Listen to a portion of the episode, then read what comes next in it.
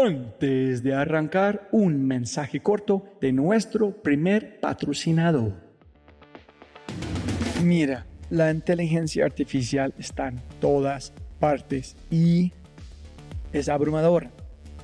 Con tantas promesas y tantas opciones es difícil escuchar la señal entre tanto ruido.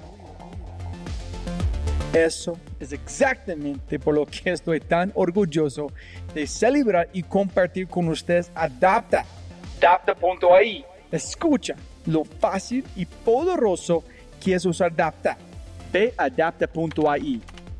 Crea una cuenta ingresa la información de tu sitio web, espera unos segundos mientras la inteligencia artificial de Dapta hace su magia y chum, chum, chum, tienes contenido hecho a medida para tu empresa o startup. ¿Y qué es mejor? La inteligencia artificial de Dapta sigue produciendo contenido más inteligente mientras más lo usas. Y mejor que eso, esto es solo la punta de un enorme iceberg de lo que Dapta puede hacer. Dapta es fácilmente una de mis herramientas favoritas. Es alucinante. Y solo para los oyentes de este podcast tengo un código especial que les dará el 50% de descuento durante los primeros tres meses usando Dapta. Pruébala ahora en www.dap ta.ai, data.ai. O haz clic en el link en la descripción de este podcast y aplica mi código podcast y crece tu productividad exponencialmente. Buenos días, buenas tardes, buenas noches. Otro episodio de The Fry Show. Conmigo, gringolo.com, Robbie J. Fry no dejarse eh, vislumbrar por, por esos buzzwords o por esas tendencias y que todo el mundo, eh, si todo el mundo está ahí, yo también tengo que meterme ahí. No, identifique claramente qué es lo que usted está resolviendo y resuélvalo de la mejor manera. Ahí sí, escoja la mejor tecnología, si está, si está trabajando con temas de tecnología, para resolver eso que está resolviendo. Pero no al contrario. Eres obsesivo con eso que tú quieres lograr, que quieres solucionar. ¿sí? sea una obra musical, sea una pieza eh, de software o eh, sea una pintura. Mucho de lo, que, de lo que hay relacionado con todo lo de tendencias genera dos cosas. Genera primero una angustia porque si tú no entiendes qué está pasando, crees que te estás quedando atrás, pero ni siquiera sabes para qué sirve o para qué lo necesitas, ¿sí? Si tú llevas eso acá y lastimosamente sales aquí a la avenida del poblado y dices, oye, qué bonito reloj. claro, esa persona ya está en la otra cuadra y, no te sirve el proceso, ¿correcto? Entonces, en todo, algo tan sencillo como lo que estoy mencionando es para extrapolar un poco. Da, da, da, Otro episodio casi de arrancar, un episodio fenomenal. Pero antes de este, por favor, todos mis oyentes que están escuchando, si tienes un segundo, por favor, con su tiempo valioso, ya sabemos, ya he dicho, voy a decir a ustedes también, siempre puede ganar más plata, pero no más tiempo. Entonces, muchísimas gracias de escuchar, pero por favor, deja una reseña en iTunes, inscribir en Box, Spreaker, iTunes, Overcast, Pocket, Cast, cualquier manera que prefieres escuchar los podcasts, por favor, sígueme en Instagram, en Twitter, Facebook, Robbie J. Fry, r o b b i a j f r J como Yuka E. Y más importante, si disfrutan el episodio, dejo un comentario en la página y de Instagram, Facebook de mis invitados. Y con ese dicho, arrancamos con el show. Hola a todos. Mi invitado en el actor de la innovación número 2 es Najib Abdallah. Najib es un amigo muy cercano que tiene conocimiento de negocios y comprensión de la innovación más del 90% de las personas que conozco. Es, es más como un superpoder. Su capacidad para comprender jobs to be done y las oportunidades son casi un sexto sentido, como yo he dicho, un superpoder. Sin embargo, como todos los individuos increíblemente talentosos, él ha estado refinando y agudizando estas habilidades continuamente. Él no es una anomalía, sino simplemente un hombre con una sana obsesión por la innovación. En las palabras de LinkedIn, Najib es socio en ConvertLoop, Lean Innovation Group, Make It Real Camp y creador de Innovation Lessons o lecciones de innovación. Es asesor de programas de aceleración de negocios con compañías como Google y Telefónica. Tiene mucha experiencia en encontrar y descubrir oportunidades de negocios, como descubrir y obtener clientes y validar el ajuste del mercado de productos con una inversión mínima.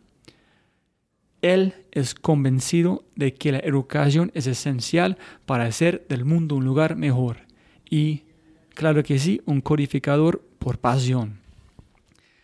Una recomendación gigante, si tienes tiempo, por favor, mira ConvertLoop, es una empresa espectacular también Make It Real. Si vives en Colombia y quieres aprender cómo ser programador, garantizado con un trabajo, Make It Real.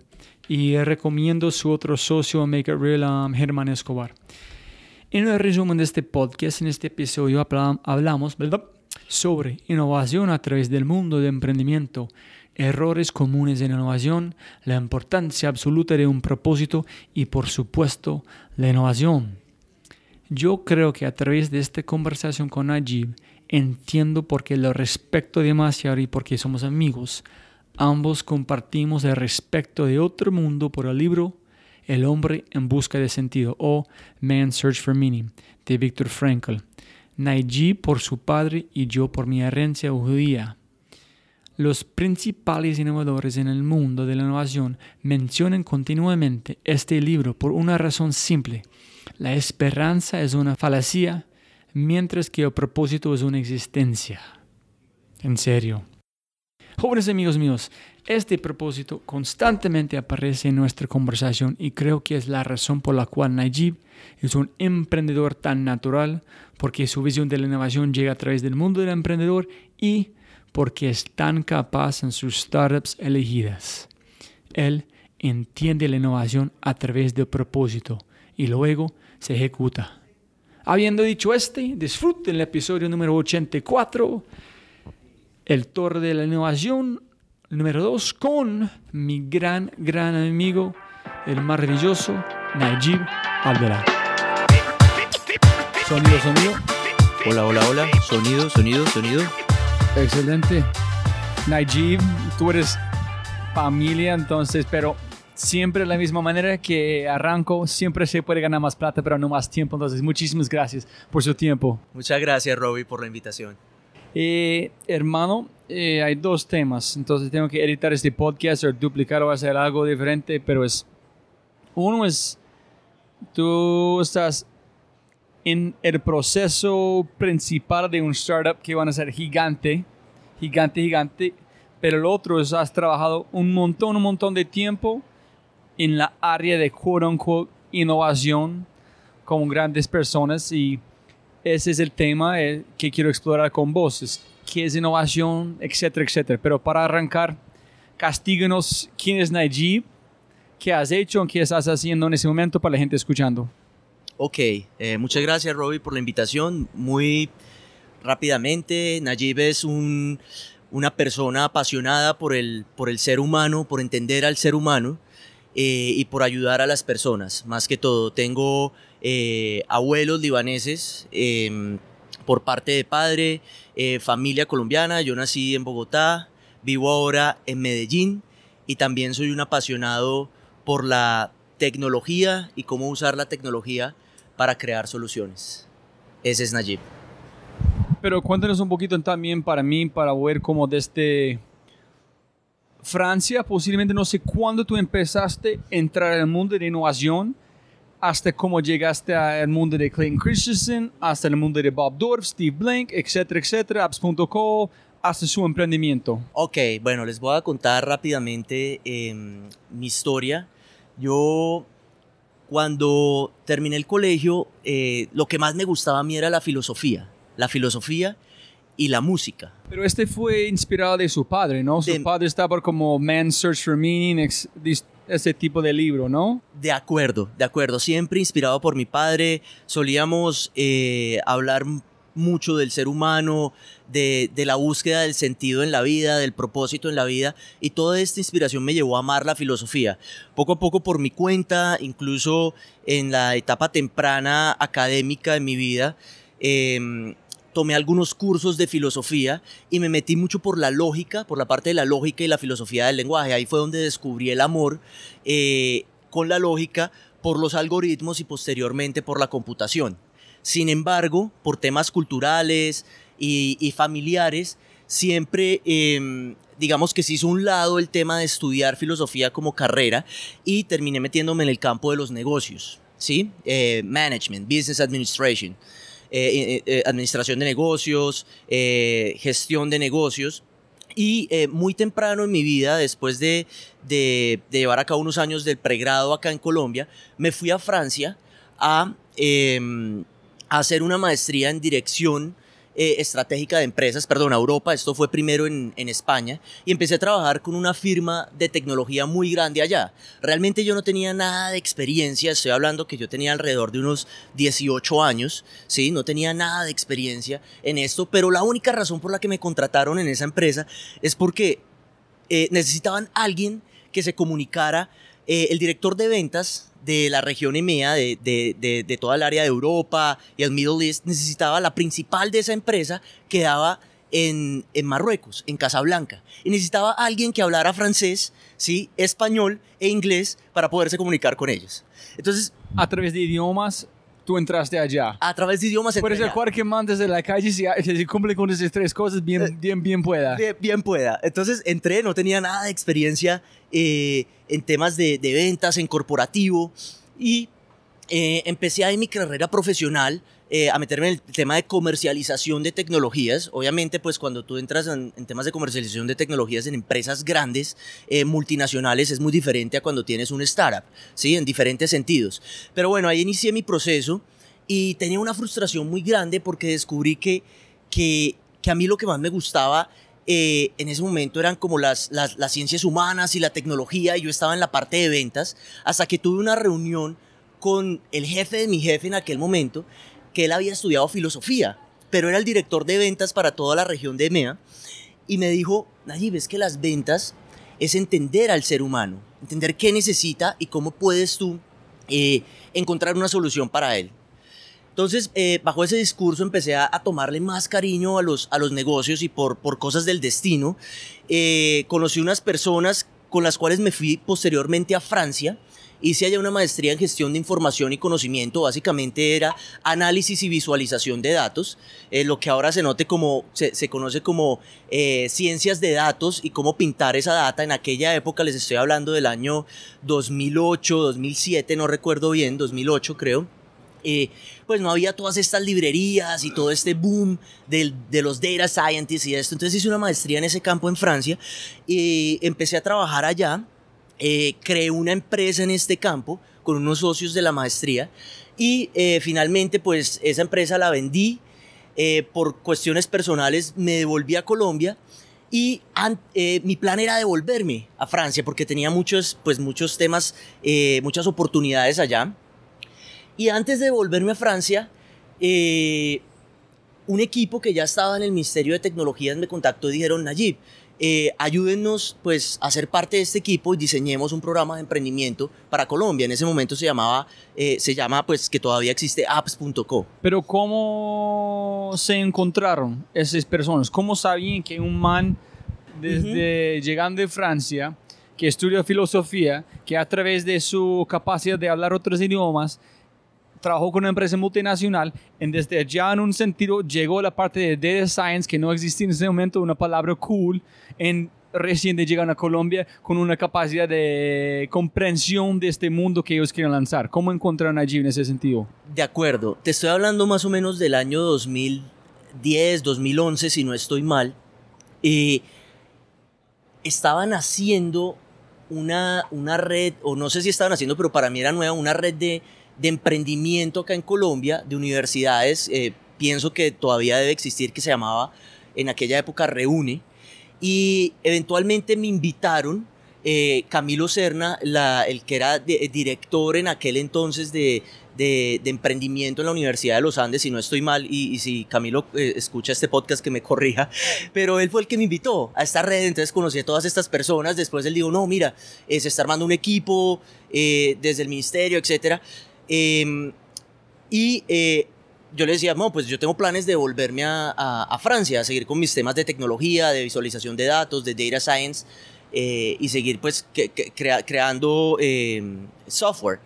Y me dijo, no, pues hagamos el tema, diseñemos el, eh, junto con el resto del equipo. En esa época estaba también, eh, en principio, Andrés Baldraff, después eh, otra persona que se llama Claudio Obando, que finalmente dirigió el programa en sus principios, y diseñamos la primera versión de apps.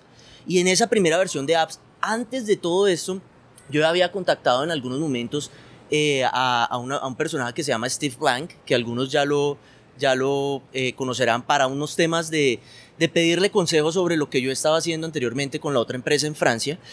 Y, y eventualmente, gracias a, a- a Camilo y a todo lo que habíamos, eh, eh, digamos, hecho anteriormente con ellos, terminamos hablando con Bob, conocimos con Bob, terminó apoyándonos en el diseño del programa Para Bob Dorff. ¿Quién es Bob Dorff para la gente Eh, escuchando? Bob Dorff es el, eh, el coautor de The Startup Owners Manual y uno de los co-creadores de la metodología de Customer Development junto con Steve Blank.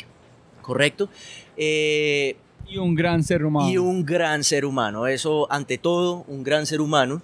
Eh, y, y- y finalmente eh, se hizo, digamos, el, el- el primer diseño de- del programa de apps que hoy en día sigue eh, ejecutándose este programa. Obviamente cada vez, eh, digamos, se busca que, que sea mejor y, me imagino que las personas que entran eh, siempre están buscando esto. Pero eventualmente en aquella época, estamos hablando del año 2011, 2012, se creó una primera versión eh, con todos los retos que tiene el crear un programa público por ciertas restricciones, ¿sí?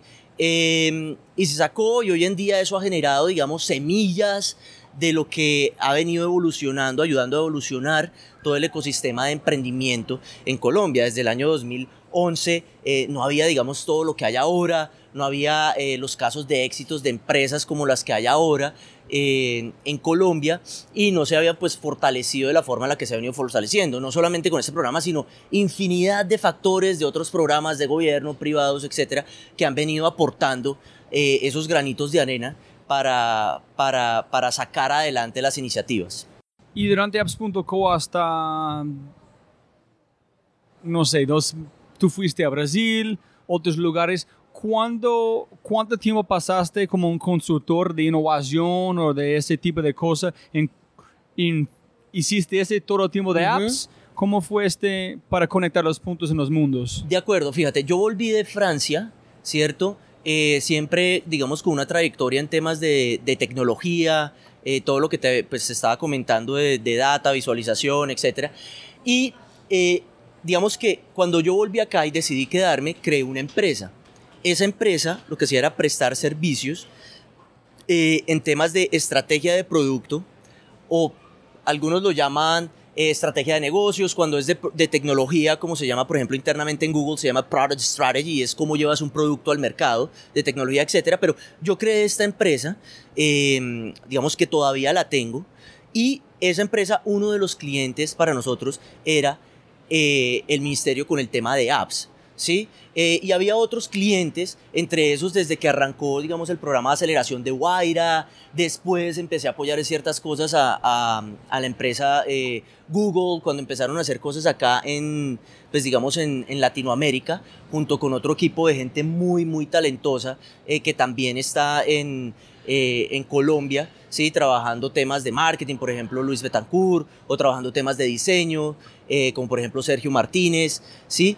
Eh, y, digamos, eh, entre, digamos que ese espacio de, de- la asesoría o de, o, de, o de la consultoría, para mí fue más una forma de, de- give back, de, tratar como de devolver un poco, porque yo siempre he, pensado que he sido una persona muy afortunada en mi vida, ¿sí? Las cosas que, que, he buscado, que he querido, se me han dado, obviamente con mucho trabajo, pero...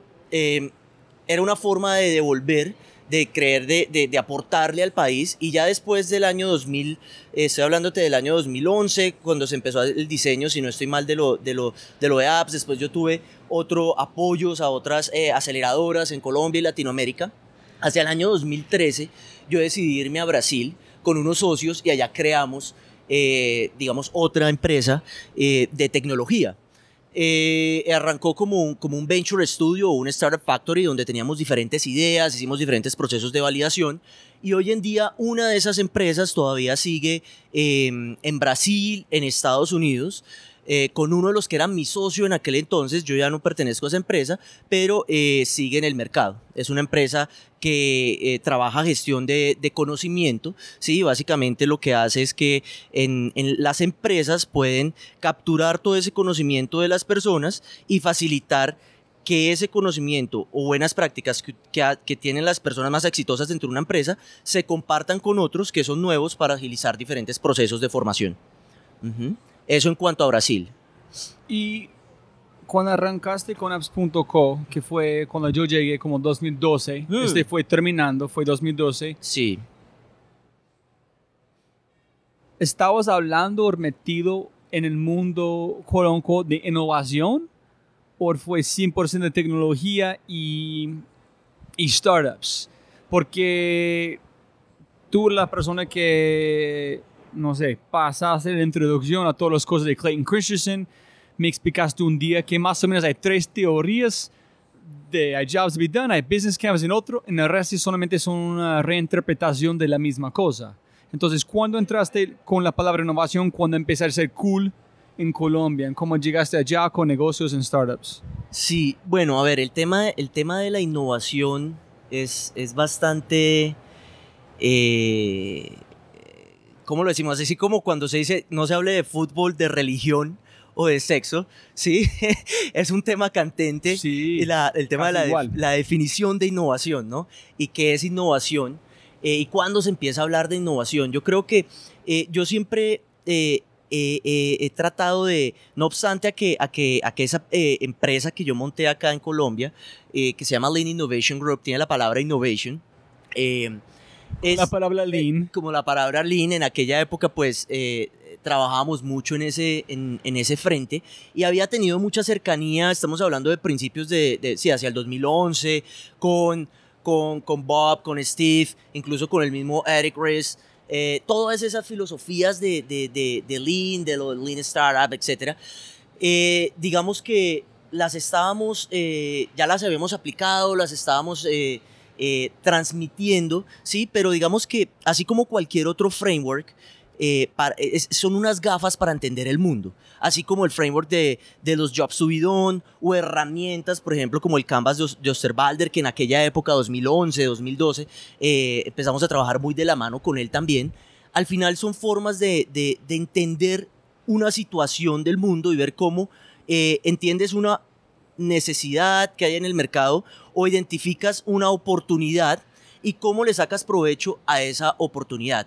Al final, para mí, eh, la innovación, y si tú tienes en un salón, como, como dice la gente, ¿no? si tienes en un salón 10 personas y preguntas qué es innovación, vas a tener más de 40 respuestas, ¿sí? Pero todos como la casi 99% son incorrectos o no tienen ninguna idea de qué estás hablando. O, o creen, eh, eh, sí, o, o es su forma de ver el mundo, simplemente. Para mí, personalmente, la innovación tiene que ver con cómo tú haces, cómo tú identificas una oportunidad bajo un contexto específico y creas una solución que mejore o que lleve de un punto A a un punto B algo de progreso, que lleve una mejora para un mercado específico. Y esa mejora eh, puede ser o en desempeño, o en ahorro de tiempo, o en que es más fácil de usar, eh, normalmente se llama de habilidad, o que simplemente es una, una, una solución incluso más sencilla, pero menos costosa, pero le das acceso a un grupo de la población que antes no podía acceder. Y aquí pues podríamos entrar a diferentes detalles, bueno, pero ¿qué, qué tipo de, de, oportunidades? Entonces las oportunidades pues hay de diferentes tipos y para identificar las oportunidades tienes que entender los jobs eh, Tobidón, entonces los jobs Tobidón, eh, ya empezamos a hablar, bueno, ¿cómo traducimos eso a español? ¿Cierto? Entonces viene el tema de, ahí, ahí perdemos un poco el mensaje, pero básicamente eh, el job es, es, es yo, yo, interpreto diferente necesidad o problema. Y es más, todos los que escuchen el podcast, nosotros tenemos una plataforma que se llama Innovation Lessons. Todos los que vengan con, con, con un código eh, del podcast, eh, y te hago esa oferta aquí, Robin, no lo habíamos hablado, le vamos a dar acceso totalmente gratis a, a, a esos cursos si los quieren hacer.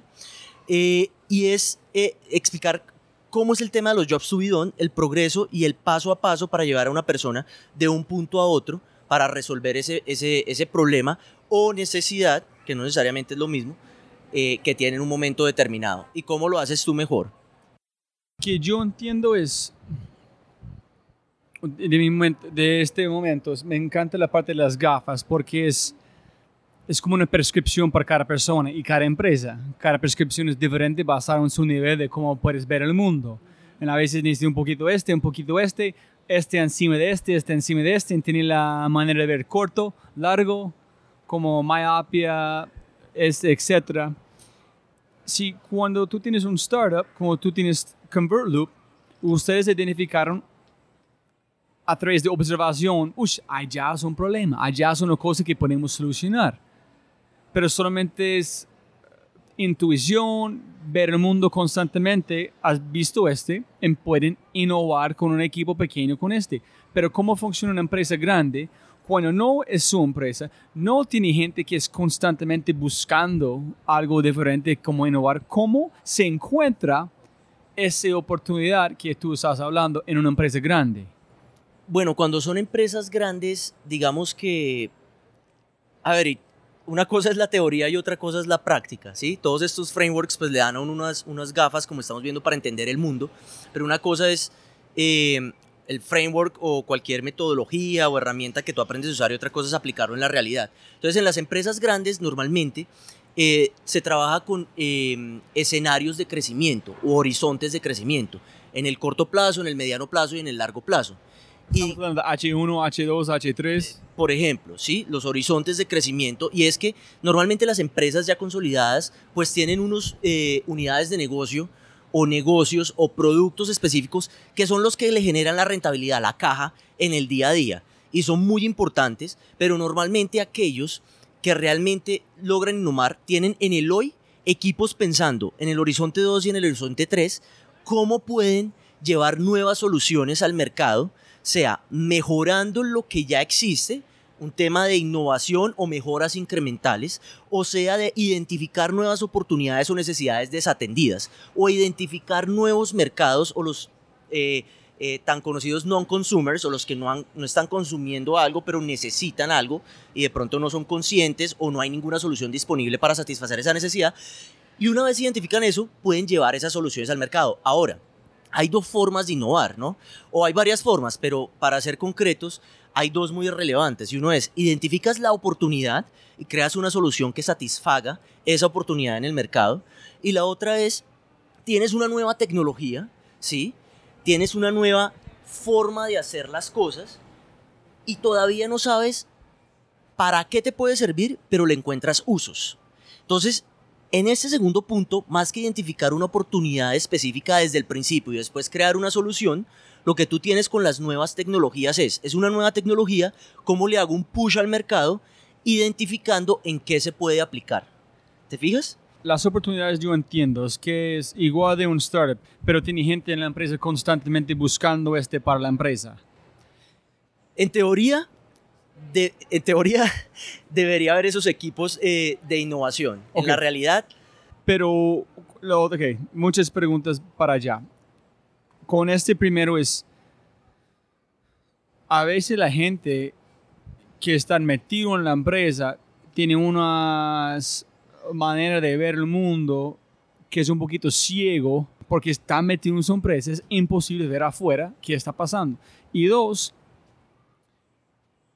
¿por qué vas a construir algo con una tecnología sin saber cómo aplicarlo? ¿Por qué vas a construir? No, yo quiero usar esta tecnología, no sé qué van a hacer, pero voy a usarlo.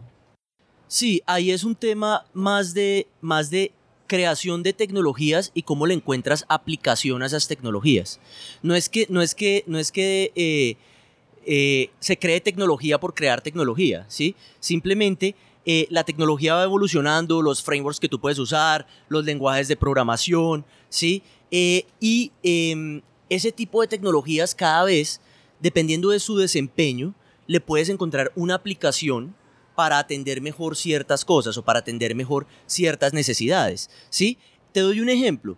Eh, la necesidad de transportarse de un punto A al punto B, el carro, ha ido apropiando nuevas tecnologías, de llegar de tener eh, algo tan sencillo como eh, el motor y de pronto después agregarle espejos, allá tener un carro que es self-driving o autónomo en términos de energía.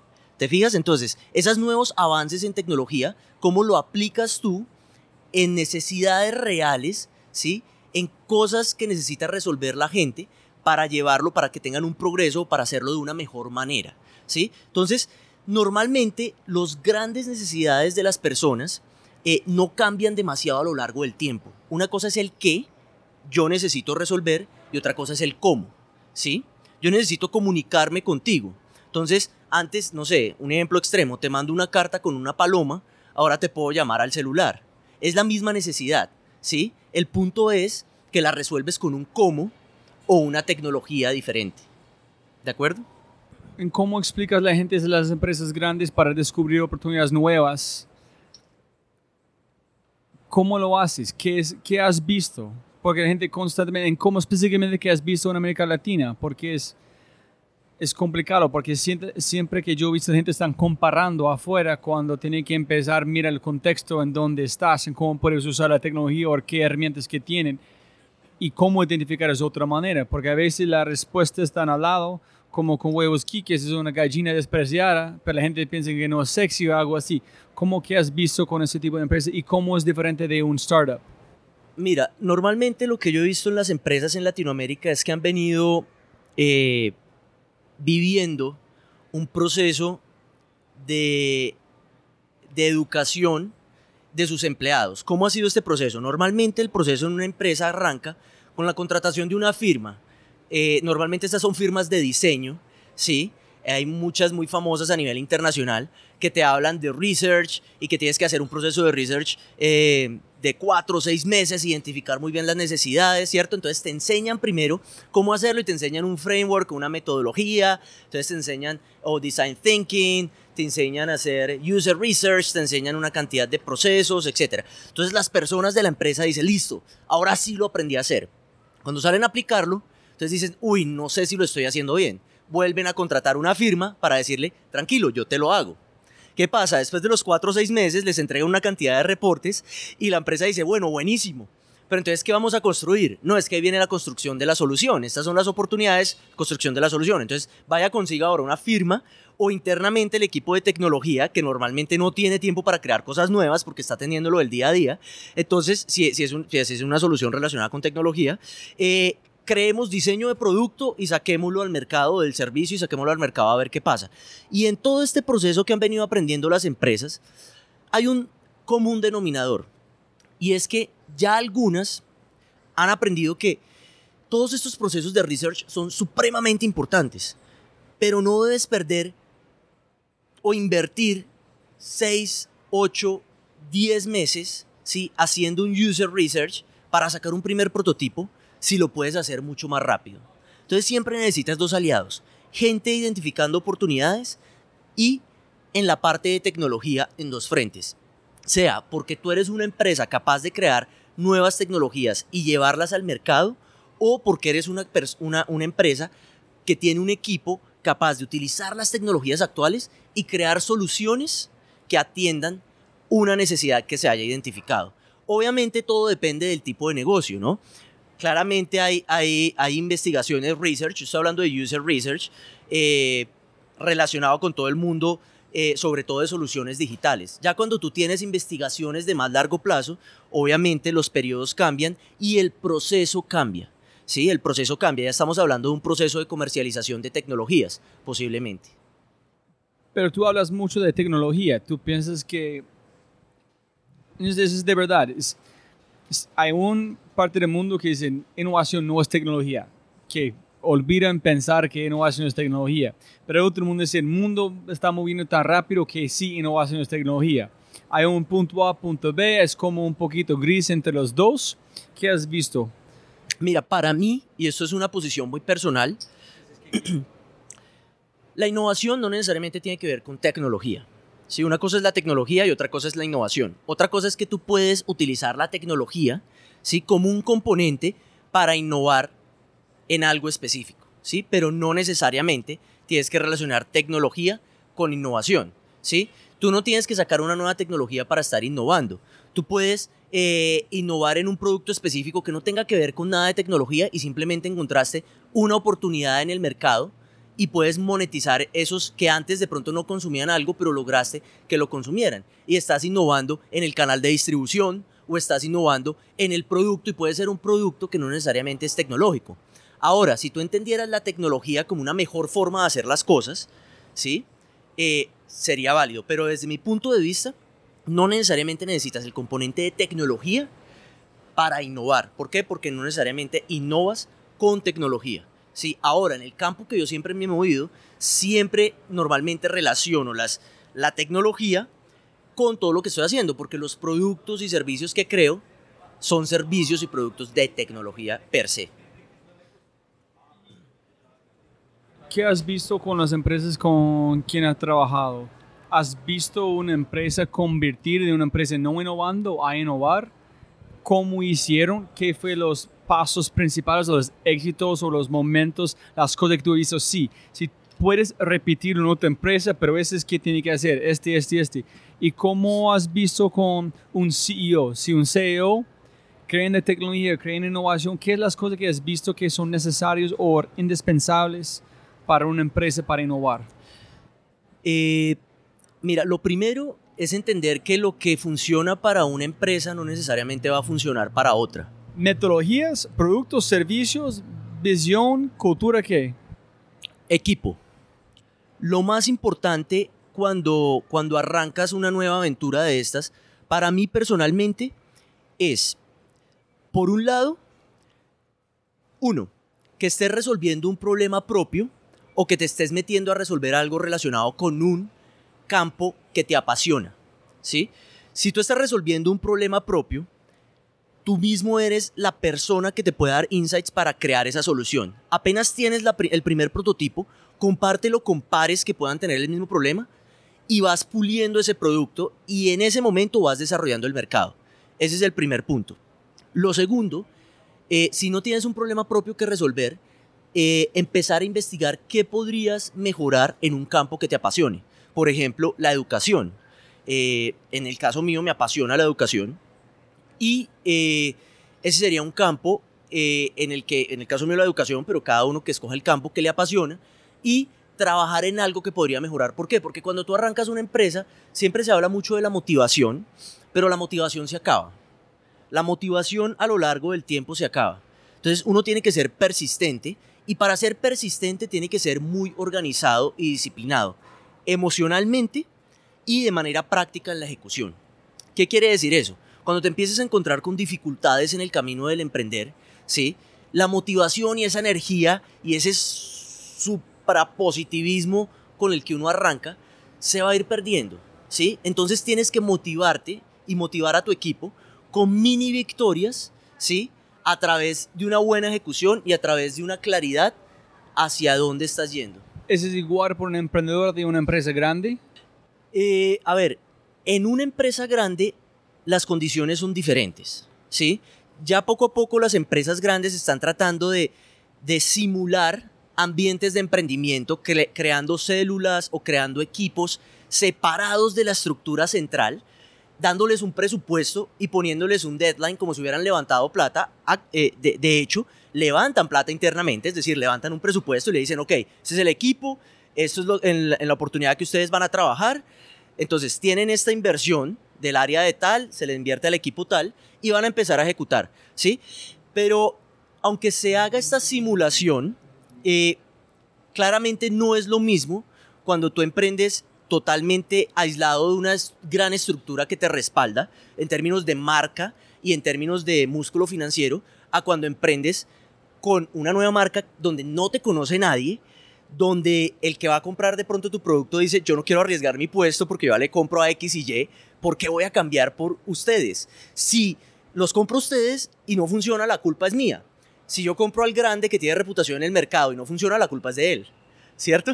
Entonces, entonces es diferente, es diferente. Cada vez las empresas grandes tratan de simular más ese ambiente emprendedor. Eh, habría que vivir esa experiencia entre una empresa grande en este momento, yo no la he vivido, para ver si es lo mismo. Pero te puedo decir que por las dos cosas que te menciono, el respaldo de marca y el respaldo del músculo financiero, eh, y el respaldo por la, por la red que ya tienen articulada de aliados, de proveedores que les pueden facilitar a esas nuevas iniciativas que pertenecen a sus negocios, eh, no es lo mismo. ¿Cuál es el reto en la empresa grande? Que de pronto ese equipo, que son personas que han venido trabajando bajo un esquema de ejecución en una empresa por más de X años, no tienen la mentalidad ni la agilidad para ejecutar de la forma en la que se requiere un startup. Entonces las condiciones, desde mi punto de vista muy personal, son diferentes. En las conversaciones que yo he tenido, una cosa que yo encontré que es muy importante es, con tu startup tú tienes sangre en el juego, tienes piel, have skin in the game, es su empresa, si fallas, fallas. En una empresa, si fallas, la empresa falla, tú sigues con su puesto, sigues con su sueldo, sigues como feliz. Entonces, cuando no tiene este incendio abajo de sus nalgas motivándote, tiene que encontrarlo en otro lugar.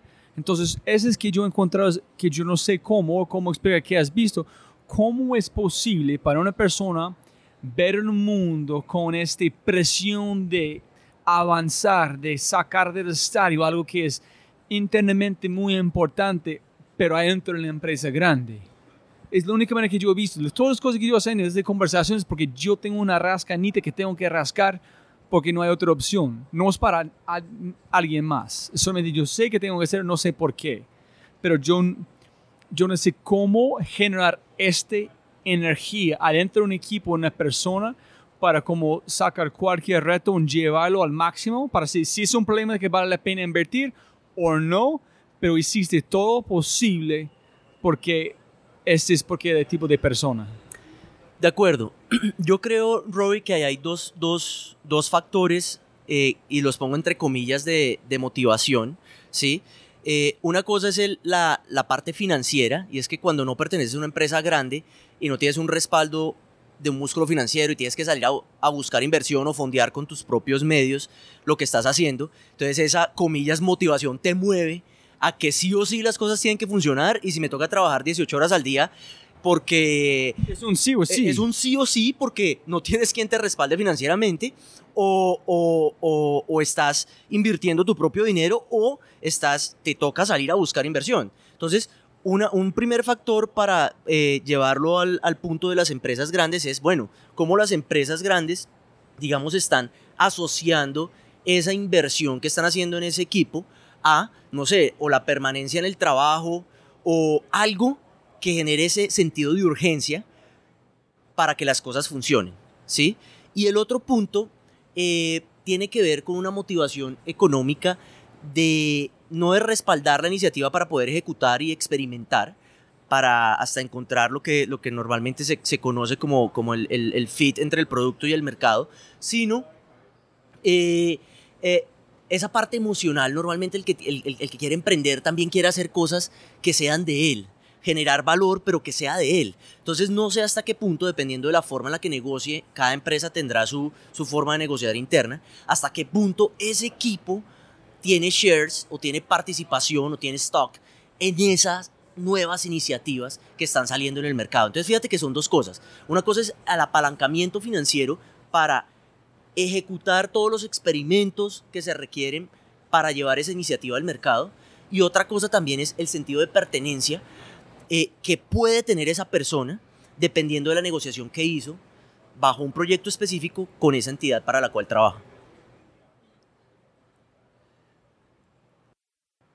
Yo he visto, porque nosotros dos hemos visto, me imagino, están imaginando en su parte, pero la gente en las empresas siempre quiere arrancar con una campaña de innovación, innovación abierta. Queremos tus ideas, queremos tus ideas, premios. Nunca funciona, la gente no se importa de premios, de verdad, que yo he visto, nunca. Nadie está motivado por un premio. Eh, si es una rifa, oh, es súper gané, pero no. El propósito es ganar plata para alguien que es algo diferente.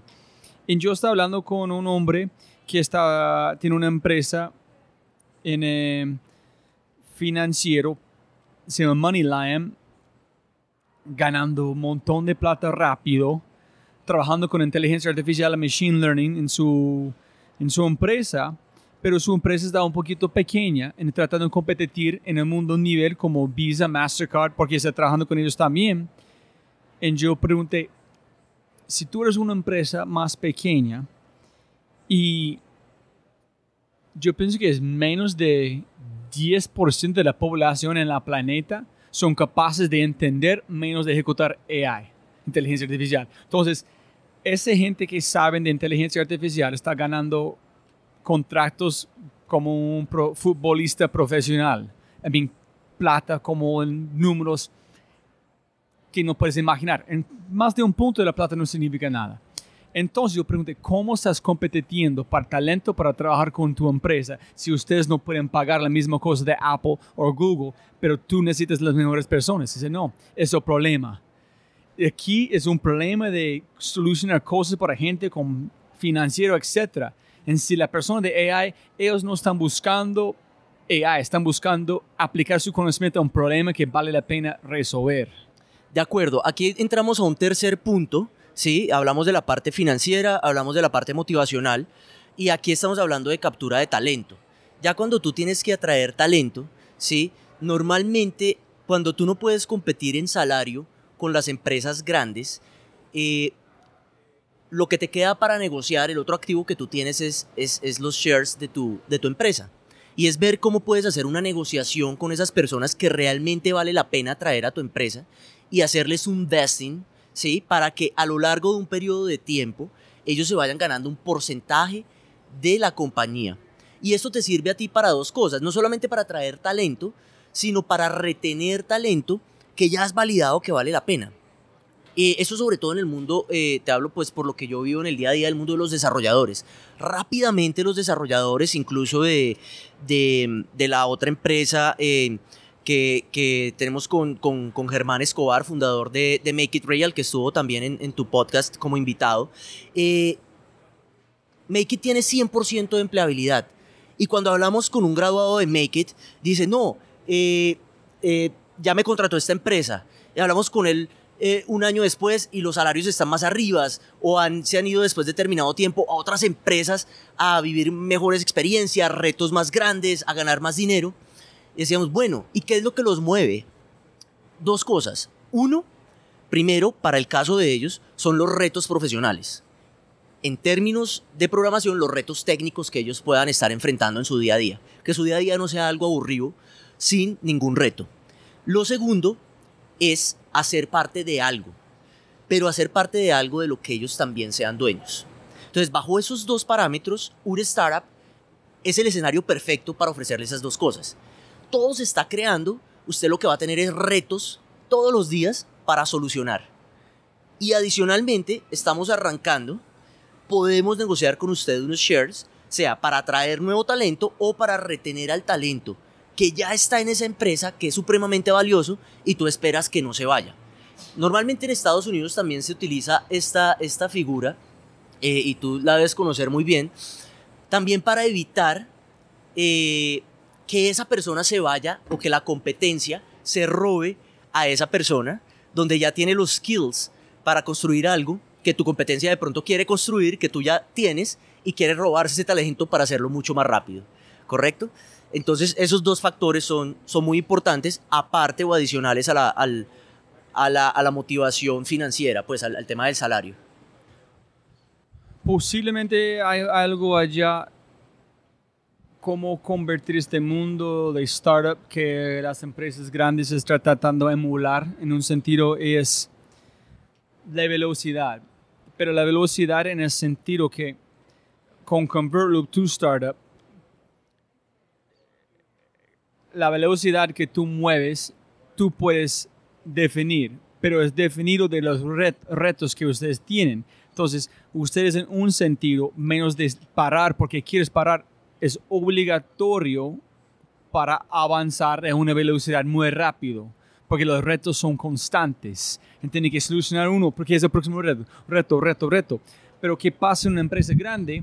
Reciben un reto inicial, mueven investigación, etcétera, y then están pegados esperando para alguien más decir sí avanzan, sí puedes hacer este.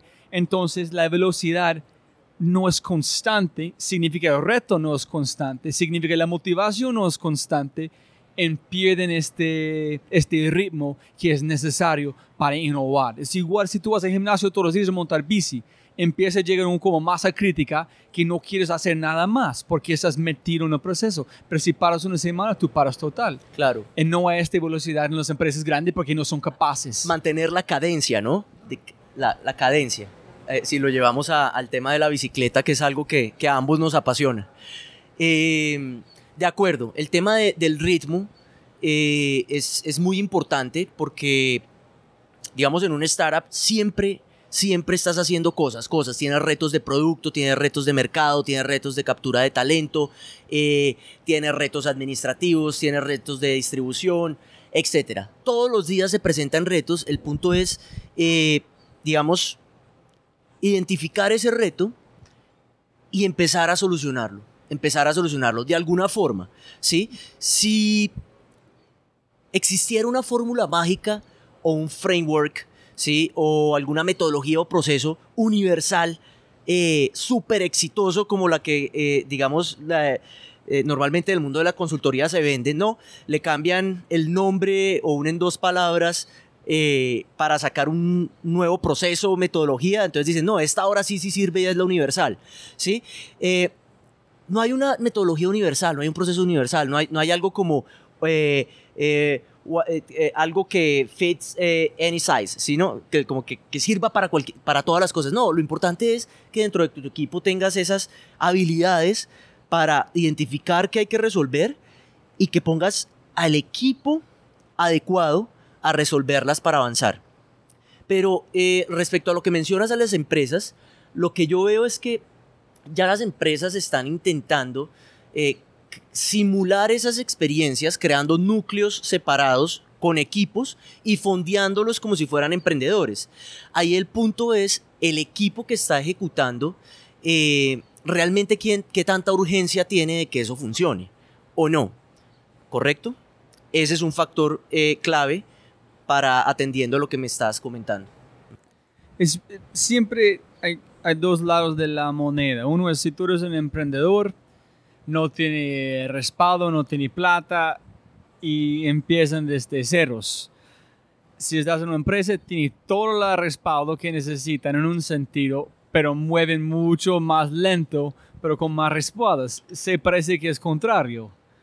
Pensando en este, en este reto, en este urgencias, ¿cómo es, vuelven otro? que es tener este piel o sangre en el juego? ¿Cómo meterse a uno, este urgencia por esta carencia o generar esta carencia para llegar a una masa crítica, para llevar algo al último paso para medir si vale la pena o no?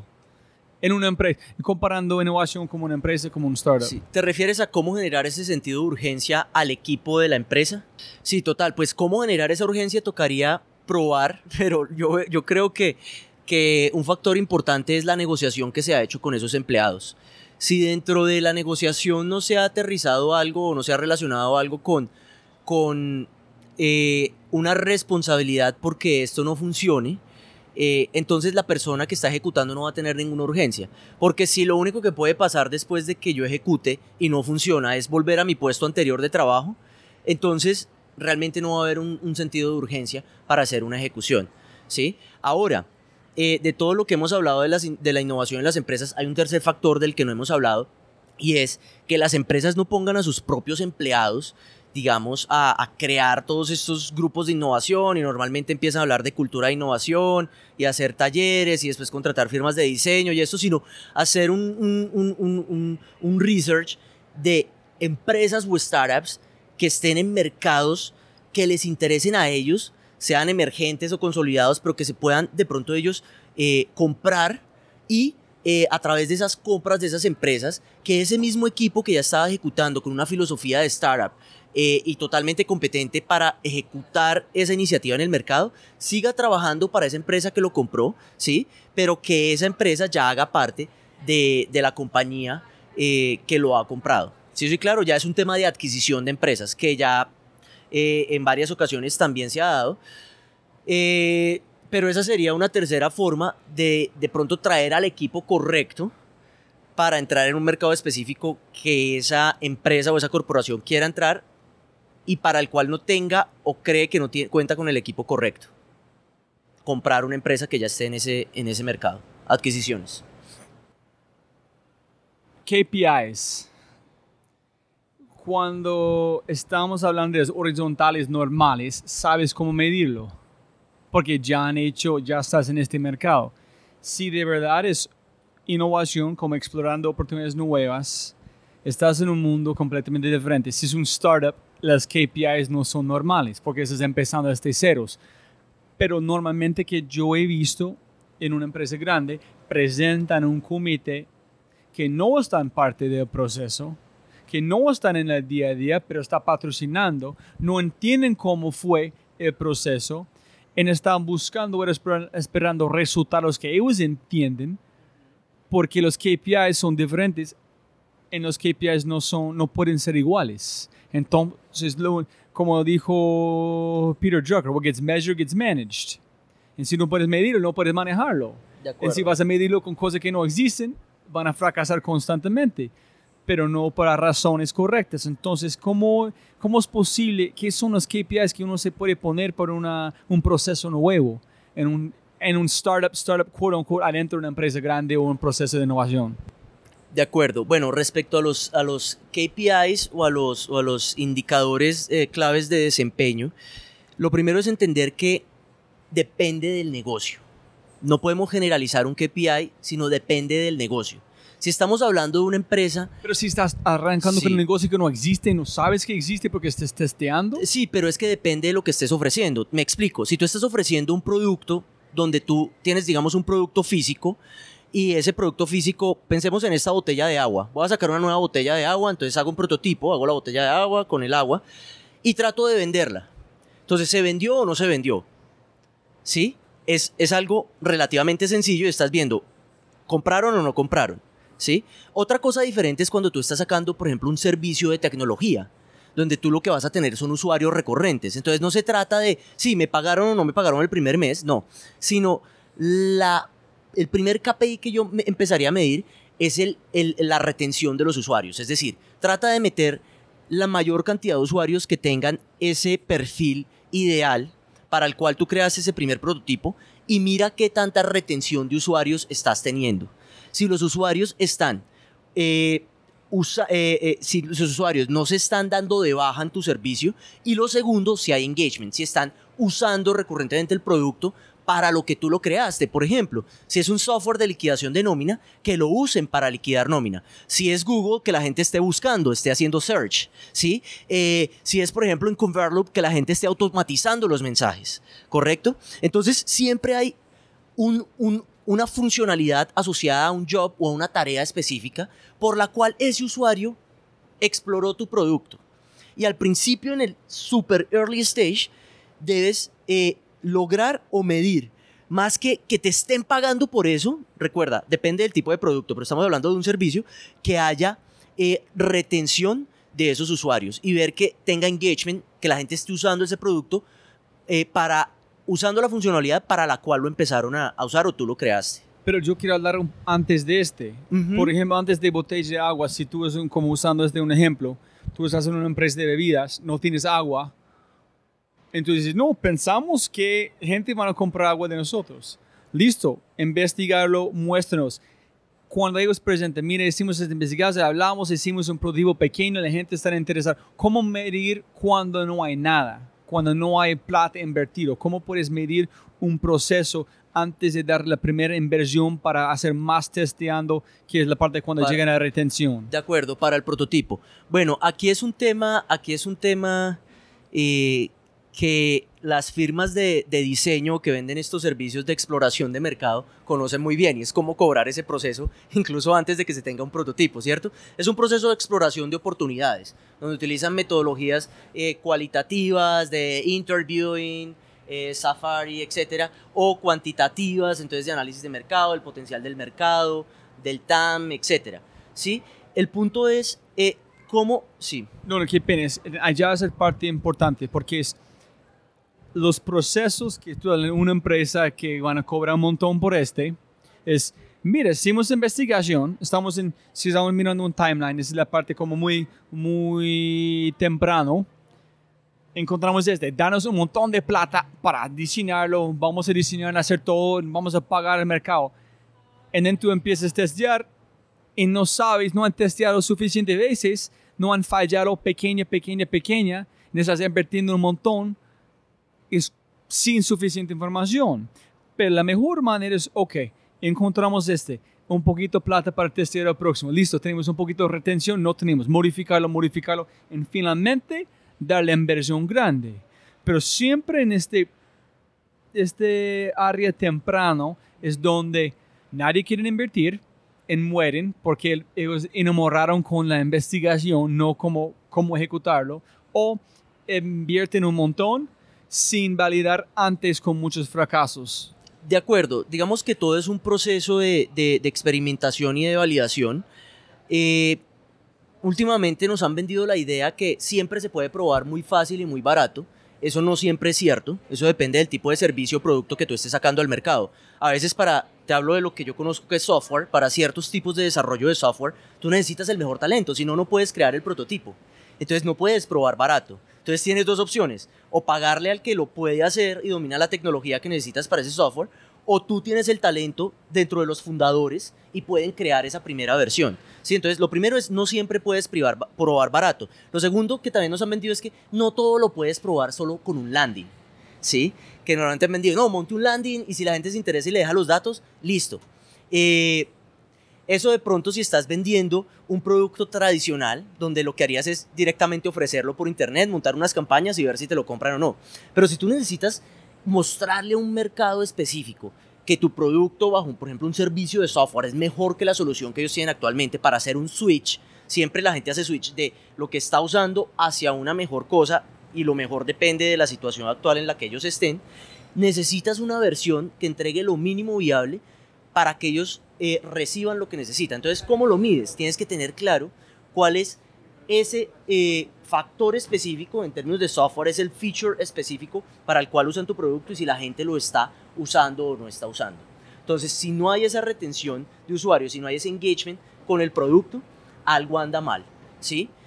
Ahora, puedes tener otros retos y es, la gente sí lo usa cuando tienes nuevos usuarios, no tienes una tasa de quema de usuarios alta, estoy hablando específicamente de negocio de software, pero tienes retos de adquisición de cliente por diferentes razones, ¿sí? Porque el producto, las tecnologías son muy nuevas para el mercado en el que estás, eh, porque el producto de pronto es muy costoso para el mercado en el que estás, o diferentes razones. Pero lo más importante en esa etapa temprana, y te hablo específicamente de servicios de software, es medir esa retención eh, de usuarios. ¿Sí? Que en el momento en el que tú garantizas que le puedes entregar valor a ellos, ya se puede empezar eh, a hacer ese, ese cobro em, de, de, esos servicios, ¿correcto? Pero hablando sobre como software o cualquier a veces no puedes diseñar una cosa barato, tienes que diseñar algo bastante robusto para testear primero. De acuerdo. Pero cuando tú haces este, están haciendo con un suficiente información que vale la pena invertir en algo porque viste suficientes cosas o tienes suficiente información, tomar este riesgo con información. Es que yo he visto también que ellos hablan de singular innovación, que es la gente piensa que innovación es un riesgo gigante. No es. es tienes suficiente información que estás haciendo, tienes la información necesaria, hazlo. Si no, no hazlo. Espera para tener la información. Sí, digamos que depende del negocio en el, que, en el que tú te estés metiendo. Me, explico. Si eres una gran empresa y te vas a, a, meter a un nuevo mercado en el que no tienes experiencia y no conoces lo que se necesita resolver o lo que se puede mejorar, pues obviamente el proceso te va a tomar mucho más tiempo para identificar esa oportunidad. Pero siempre, en todo sentido, la recomendación que yo daría es, lo más rápido posible, cree un prototipo, ¿sí? una versión mínima de lo, que, de lo que usted cree que puede atender esa oportunidad del mercado y empiece a probar con usuarios. Pero con información. De- digamos que para, pro- para crear ese primer prototipo has tenido que tener una información, haber identificado esa oportunidad, pero normalmente, si te soy sincero, todo esto desde el mundo de la academia, de la consultoría y de la gran empresa funciona así, no haga una gran investigación, identifique totalmente claro dónde está la oportunidad, el valor de la oportunidad, etc. Eso es muy importante, tanto eh, para saber si realmente una oportunidad como para levantar inversión posteriormente y mostrarle a los inversionistas dónde está la oportunidad, de qué tamaño es y por eso estamos levantando X dinero. Eh, pero si te soy sincero, normalmente eh, cuando uno arranca un emprendimiento, eh, está resolviendo o, o un problema eh, real de uno que le duele y, y- y en las empresas más exitosas he visto que los fundadores eh, crean su propio software y sacan la primera versión. No, pero ese Y ya si empiezan a tener tracción o no. Pero ese es donde vuelvo con la parte de emprendedor la parte de, de dentro de una empresa. Es porque la razón que este duele es porque tú estás observando inconsciente constantemente este mundo y finalmente llegaste, hijo de pucha, porque si no funciona como este, es estúpido, yo voy a arreglarlo. Pero si tú estás dentro de una empresa, las cosas no duelen igual. De porque- acuerdo. Entonces es que dice, es porque necesitan suficiente información. Ay, sí, De acuerdo. hay un problema allá que vale la pena construir este primer prototipo que es, no es barato, es costoso, pero es que necesitamos para a ver si seguimos o no en este área. De acuerdo, de acuerdo. Y ahí tocaste un tema, Robbie, eh, que es muy importante y es, por ejemplo, yo puedo tener un problema, resolverlo con una solución, pero normalmente, pero eh, eh, es posible que esa eh, solución que yo creé y ese problema que yo atendí no represente una oportunidad atractiva de negocio. Una cosa es una oportunidad y otra cosa es un problema, ¿sí? El problema puede que yo lo resuelva y creo una solución y la uso yo, pero si no hay un mercado lo suficientemente grande para hacer de esa solución que yo creé un negocio, entonces no tienes un negocio. Creaste una solución eh, y te sirve para ti y de pronto para algunas personas cercanas a las cuales se lo hayas compartido. Sí, eso es que dijo, pienso que fue Peter Thiel o ah, no, Peter Diamantes. Si quieres ganar billones de dólares, tienes que ayudar billones de personas. ¿Qué es el tamaño de ese mercado? Si tu mercado es pequeño, van a ganar poca plata. Entonces, ¿quién, ¿para quién es, este, es esa solución o es esta oportunidad, este problema? De acuerdo. Entonces, ¿qué recomendaciones, pensando que has visto solamente en América Latina, en tú que tienes mucho conocimiento con el mundo de los Estados Unidos, en Europa, ¿dónde estamos en innovación? ¿Qué tenemos? O qué, no quiero qué tenemos, porque eso es como metodología, hay mejor, no, hay buenas prácticas, pero no mejores prácticas. ¿Qué consejos, qué ideas, qué conceptos, qué cosas has visto que sí, ese es que yo he visto, esos son hilos o estas son mis recomendaciones para empresas o en personas tratando innovar. Y pensando que has visto de Bob Dorff, como ellos, esta metodología que ellos trajeron acá funciona 100% sin modificaciones o ustedes tuvieron que cambiarlo basado en, en el mundo latino. Sí, digamos, bueno, yo dividiría la, la pregunta en dos partes. Eh, una parte es, digamos, recomendaciones para emprender tanto en, en empresas como emprendedores independientes. Y la otra es el tema de las metodologías, si, si tocó adaptar algo eh, y, si, y, si, y, si, y si funciona. A ver, eh, voy a arrancar por la segunda, el tema de las metodologías y las adaptaciones, y después te respondo la primera. Eh, respecto a las metodologías y las adaptaciones, siempre las metodologías en contextos diferentes hay que adaptarlas. Los frameworks, las metodologías, empezando porque los procesos que te proponen en una metodología eh, a veces no funcionan. Te doy ejemplos. En algunas sesiones, eh, un ejemplo muy sencillo, pero que eh, muestra eh, claramente de lo que te estoy hablando. Eh, una vez en un, en un entrenamiento que estuve en la Universidad de Berkeley, la persona que nos decía cómo hacer un approach en la calle para, para empezar una entrevista con alguien que no conoces, ¿cierto? Entonces eh, ellos decían, no, sal aquí en Berkeley, acércate a alguien y dile, oye, qué bonito reloj, ¿dónde lo compraste? Y después le dices si le puedes hacer unas preguntas. Si tú llevas eso acá eh, lastimosamente sales aquí a la avenida del poblado y dices, oye, qué bonito reloj. claro, esa persona ya está en la otra cuadra y, no te sirve el proceso, ¿correcto? Entonces, en todo, algo tan sencillo como lo que estoy mencionando es para extrapolar un poco lo, lo que quiero decir y es siempre eh, necesitamos adaptar digamos, los procesos, las metodologías.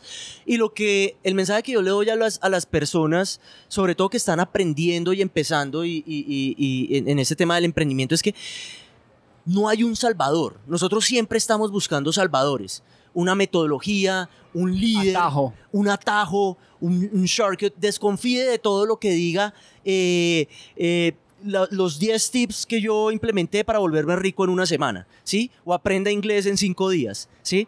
Todas esas cosas, no, no hay shortcuts, ¿sí? Y, y, todas esas estas, estas eh, metodologías y, y rephrasing, nuevas formas de llamar metodologías, al final tienen dos componentes y es entender muy bien al ser humano, entender qué necesita bajo un contexto específico y crear una solución, sea producto o servicio, que le ayude a solucionar eso eh, dentro de un contexto. El, tema del contexto es muy importante, dentro de un contexto en el que está.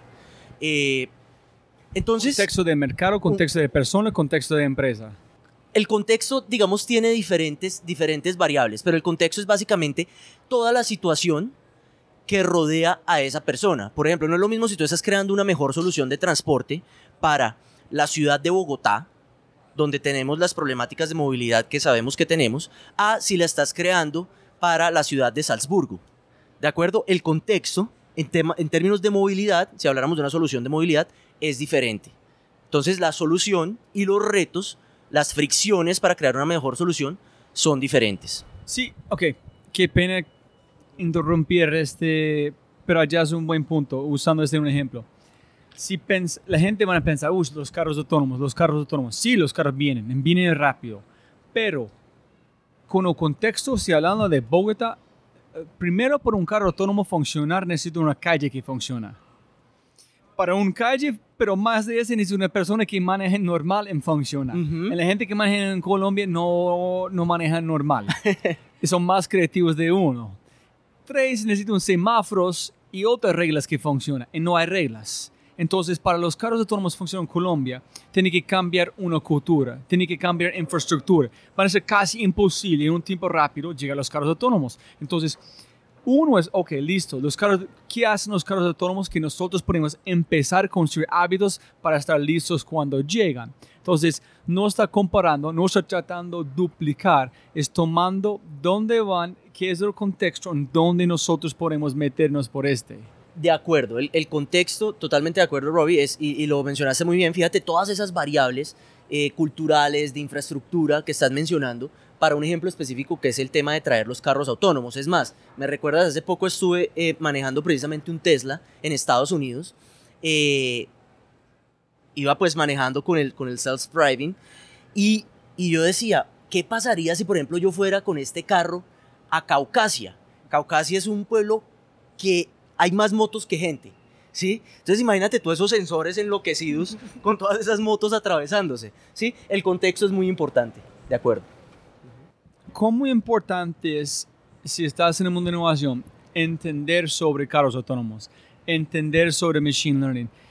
Si nunca van a aplicarlo inmediato o aplicar en su empresa, porque es tan lejos del contexto de donde estás, pero es tan importante qué está pasando en innovación a este nivel. ¿Me entiendes? Es como si yo soy niño jugando fútbol en mi escuela. Es importante entender qué está haciendo Real Madrid, cómo están entrenando, cómo estás comiendo. Pero yo no, puedo aplicar nada de esto en este momento. Yo no sé si la analogía está bien, pero si me entiendes, es como yo siempre estoy pensando, ¿toda la información que yo tengo de Silicon Valley funciona aquí en Colombia o solamente es para mí entender qué está pasando en el mundo en términos de trends? Sí, lo primero es, es entender una cosa y es que eh, lo peor que uno puede hacer es seguir tendencias sin entender. ¿Por qué? ¿Sí? Y eso pasa mucho eh, en el mundo de la tecnología y es, ahora hablamos de, de VR, de Artificial Intelligence, de, eh, bueno, todo el tema de las criptomonedas y de, ¿sí? y entonces empieza un afán interno por meterse en ese tema así tú nunca hayas estado en ese, en ese mundo. Y es, no, primero pregúntate, es decir, la tecnología es un factor dentro de varios o junto con varios que te facilita el proceso de innovación, ¿correcto? Entonces es, diga, ¿para qué necesito esto? ¿Para qué realmente me sirve esto? Entonces, eh, muchas veces, incluso eso pasa mucho con los emprendedores, son simplemente buzzwords.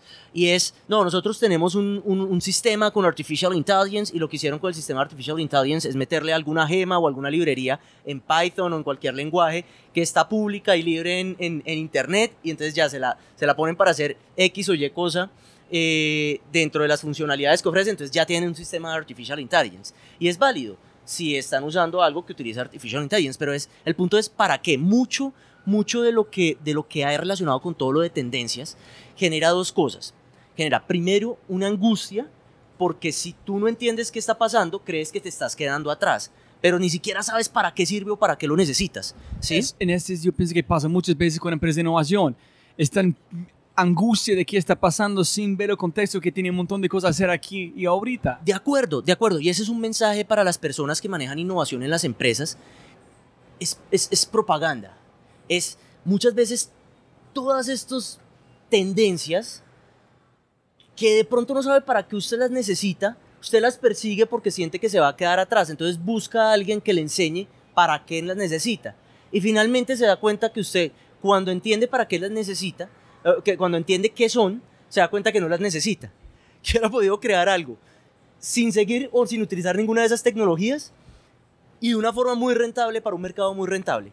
Entonces, eh, un mensaje también para, para, tanto para las personas que manejan innovación en empresas como para los emprendedores es no dejarse eh, vislumbrar por, por esos buzzwords o por esas tendencias y que todo el mundo, eh, si todo el mundo está ahí, yo también tengo que meterme ahí. No, identifique claramente qué es lo que usted está resolviendo y resuélvalo de la mejor manera. Ahí sí, escoja la mejor tecnología, si está, si está trabajando con temas de tecnología, para resolver eso que está resolviendo, pero no al contrario.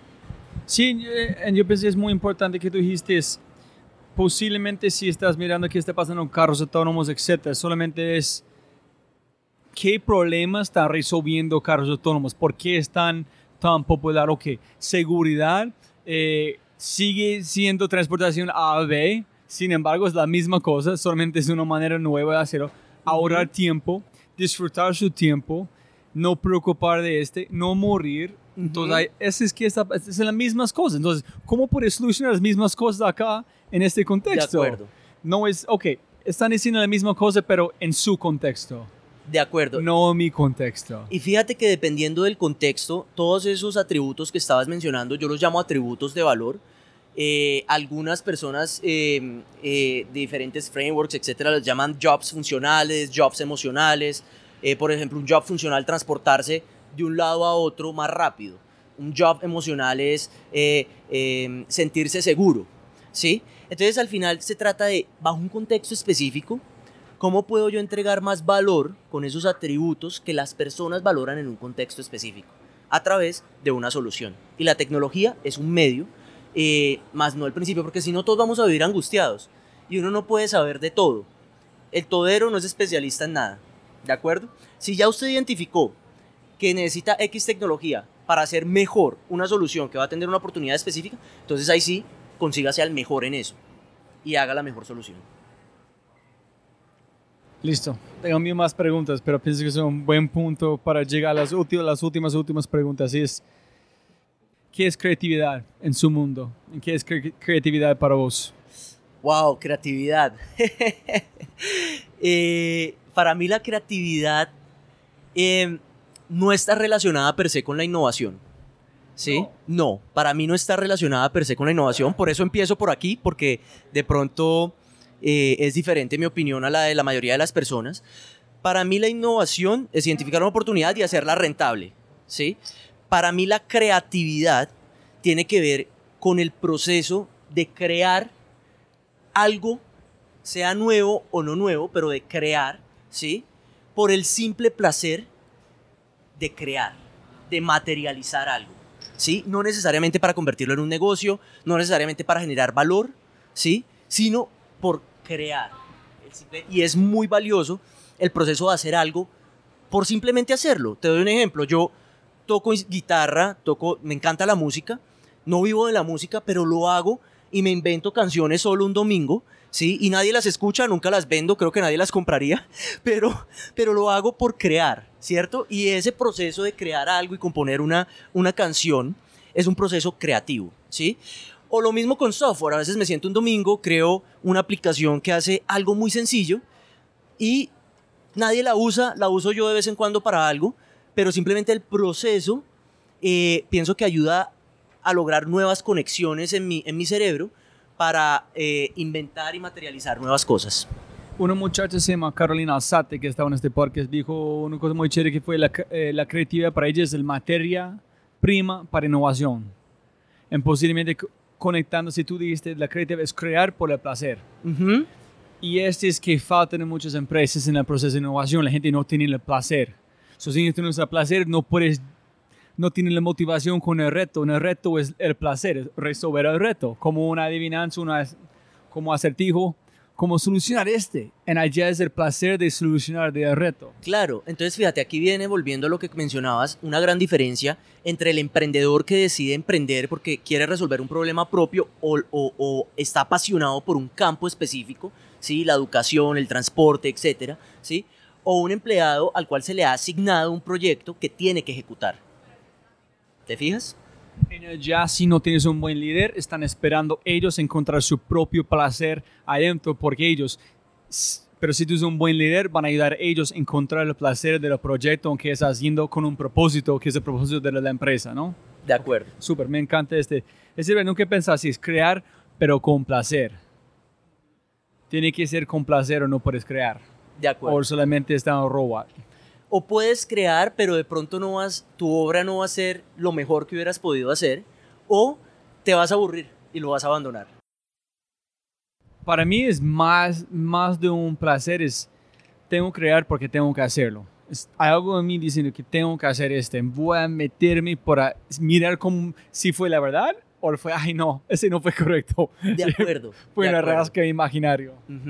Y ahí yo comparo, digamos, el, el, e, esa, esa, motivación, ese, ese, esa energía interna, esa chispa que mueve a los emprendedores con la chispa que mueve a los, a los, a los artistas. Y es materializar algo, pero porque realmente eh, estás... Eh, esto puede interpretarse como, como, como un problema, pero es, es, eres obsesivo con eso que tú quieres lograr, que quieres solucionar, ¿sí? Sea una obra musical, sea una pieza eh, de software o eh, sea una pintura. ¿El peor o mejor consejo que ha recibido en su vida? Puede ser directamente o indirectamente.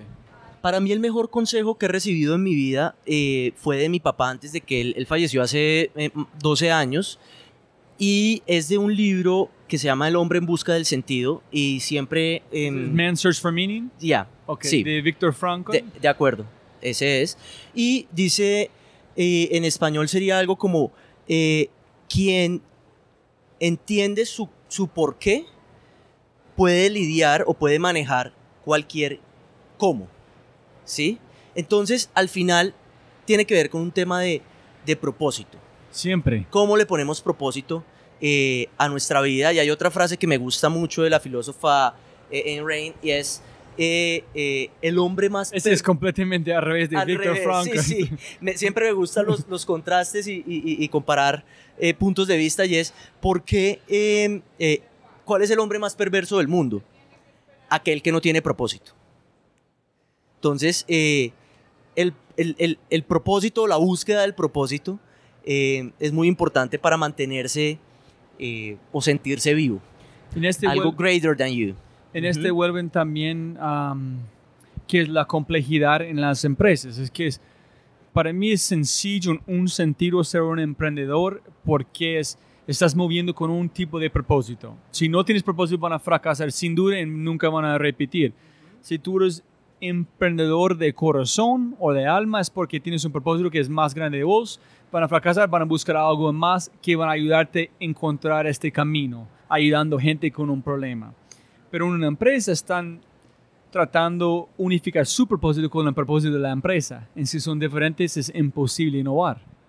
Necesita tener, empresa tiene que ser un propósito que tú puedes alinear con su propósito para llevar algo de la empresa adentro que es un propósito juntos, una visión compartido. De acuerdo, y ahí hablaste de dos puntos muy importantes y es, pues, normalmente o siempre cuando, cuando una empresa se mete en un nuevo negocio, es, el propósito es crear un negocio rentable, ¿de acuerdo? En un determinado tiempo. Eh, pero son, ahí son dos cosas y es, pues, un propósito es crear un, nuevo negocio rentable, pero otra cosa es eh, qué tanta afinidad hay entre ese nuevo proyecto y las motivaciones personales de cada integrante del equipo. ¿Es un problema personal que ellos están resolviendo o es un campo que les apasiona? ¿Sí? Eh, ¿Sí o no? Yo todavía me siento que cuando hablo de Apple, yo, yo, hablo de Apple como todavía trabajo allá. No he trabajado allá como casi cinco años. Pero fue tan feliz mi vida que ellos hacen, por qué los hacen, la uh -huh. gente en que trabajo, es, es parte de mi ADN. Si tú puedes duplicar esto. La gente piensa Apple es exitoso porque este, pero no, son exitosos porque más del diseño es, es, una cultura, es una manera de vivir, es una, es una filosofía de vida, es una manera como ayudar gente. De acuerdo. Y el tema, ah, tocaste un punto ahora muy importante y son los principios de la, de, de la empresa. Y algo, por ejemplo, que yo soy muy incisivo en Convertloop con todos nuestros eh, um, eh, personas que hacen parte del equipo. Y es, tenemos un, incluso un, un, un artículo que eh, nos sacaron en, en, Future Shark y que ahí comparto la, la, nuestros principios. Y somos una empresa 100% remota. Y es muy importante para mí que esa persona desde el principio, si va a ser parte de nuestro equipo, entienda los principios nuestros. Eh, para que se sienta alineado con lo que somos, de la forma en la que trabajamos y, y cómo hacemos. A los que estén interesados, pues eh, Robbie pondrá ahí el link para que los conozcan pero es hablando de eso que estabas mencionando, reforzando lo que acabas de decir. No, no estoy pensando si es posible en estos equipos, esas células remotas en las empresas, si ellos pueden construir sus propios principios juntos, en mirar cómo alinean con la cosa, en si este van a ayudar a un equipo a encontrar un propósito a través de principios compartidos, o no sé, tratando cómo puedes meter esto en los grupos, porque es un reto gigante para una empresa. De acuerdo, pero per se por, es decir, de, desde el inicio, si tú tienes eh, una nueva unidad de negocio o un nuevo startup que hace parte de otra empresa, eh, por lo menos al principio, a menos que ya se haga un spin-off en algún momento, una salida de esa, de esa unidad eh, como un negocio independiente, en términos de los principios y de la estrategia corporativa, tienen que estar alineados. Y eso es con el CEO también. De acuerdo que tiene que respirar, vivir esos principios. Uh -huh. Pero eso es, ay, eso es complicado. Listo, esa es otra conversación. De acuerdo. Listo, Najib, como arrancamos, siempre puede ganar más plata, pero no más tiempo. Muchísimas gracias. ¿Quieres dar un mensaje, algo a la gente que escuchando que no hemos hablado antes de terminar?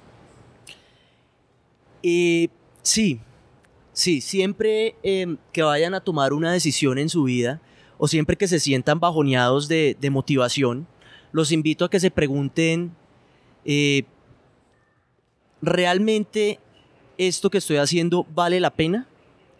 Si la respuesta es no, piense cómo va a empezar a cambiar sus días. Si la respuesta es sí, así esté desmotivado, siga trabajando fuertemente, con disciplina, haciendo la tarea. Eso. Gracias, mamá. Ok, muchas gracias. Hola a todos, todavía escuchando. Les quiero mucho demasiado. Abrazos, abrazos. Ya llegamos a la última parte del show. Si disfrutaron, por favor, envíe un mensaje a Najib Abdallah en Facebook, Twitter, Instagram. Y dile, oye, me encantó su episodio. Gracias por la información tan interesante, tan alucinante. Y como siempre, si tienes un segundo, la verdad no sé si ustedes saben o no, pero una reseña en iTunes, un comentario, compartir con sus amigos me ayudan a mover este podcast a otro nivel. Porque la audiencia que escuchen le gusta leer en ese tipo de conocimiento en América Latina es muy, es muy pequeña. Entonces necesito todo el apoyo posible para empujar este a la gente que posiblemente van a disfrutar igual como ustedes. Con ese dicho, muchas gracias. Hasta el próximo episodio. ¡Chau!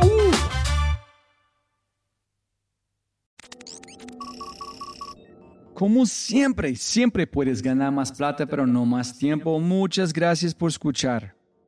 Antes de terminar, unas cosas importantes para preguntar y mencionar. Número uno, deja una calificación Spotify. Ya, ya, déjala. Literalmente toma segundos y como yo mencioné, el impacto es enorme. Además, estarás garantizado de sentirte increíble el resto del día. También estamos produciendo todo el contenido en YouTube. El canal es espectacular. Tengo mi newsletter Conejo Blanco, las notas del podcast y los enlaces, las transcripciones. Nuestro otro podcast, Matamos Preguntas, escúchalo. Y más se puede encontrar en thefryshow.com. Y si quieres enviarme un mensaje o patrocinar el podcast, puedes enviarme un mensaje usando cualquiera de mis redes sociales con mi nombre a Robbie. Gracias, abrazo grande y sigue escuchando.